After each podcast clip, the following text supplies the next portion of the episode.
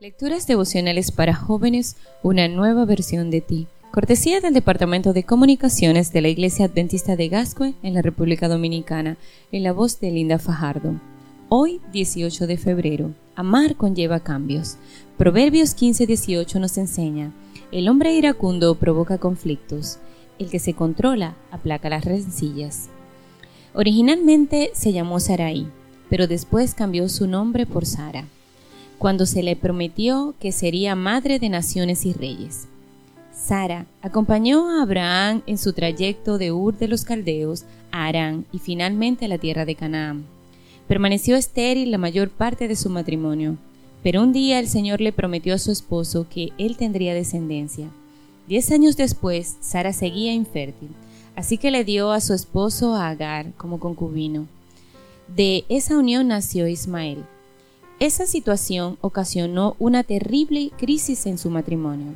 Varios años después de la promesa original a Abraham, de manera providencial, Sara quedaría embarazada y daría luz a Isaac. Junto a su esposo, Sara tuvo que mudarse más de una vez a tierras extrañas y enfrentar diversos desafíos.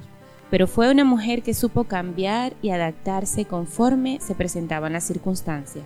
También supo enmendar sus errores y tolerar los fallos de su marido.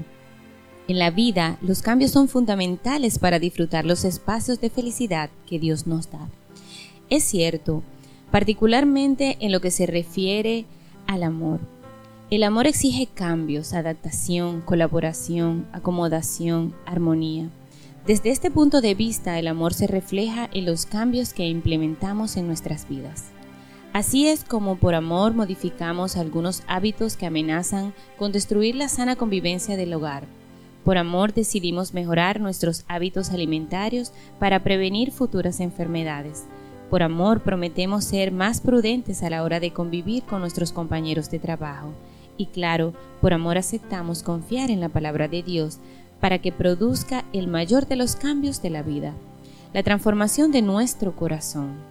Por eso dice el profeta Ezequiel, os rociaré con agua pura y quedaréis purificado, os limpiaré de todas vuestras impurezas e idolatría, os daré un corazón nuevo y os infundiré un espíritu nuevo, os quitaré ese corazón de piedra que ahora tenéis y os pondré un corazón de carne. Ezequiel 36, 25 y 26. El amor nos desafía a ser distinto y a ofrecer lo mejor de nosotros a las personas que nos rodean. Por lo tanto, si de verdad queremos amar, es importante aceptar la propuesta que Dios nos da, de modo que si alguno está en Cristo, ya es nueva creación.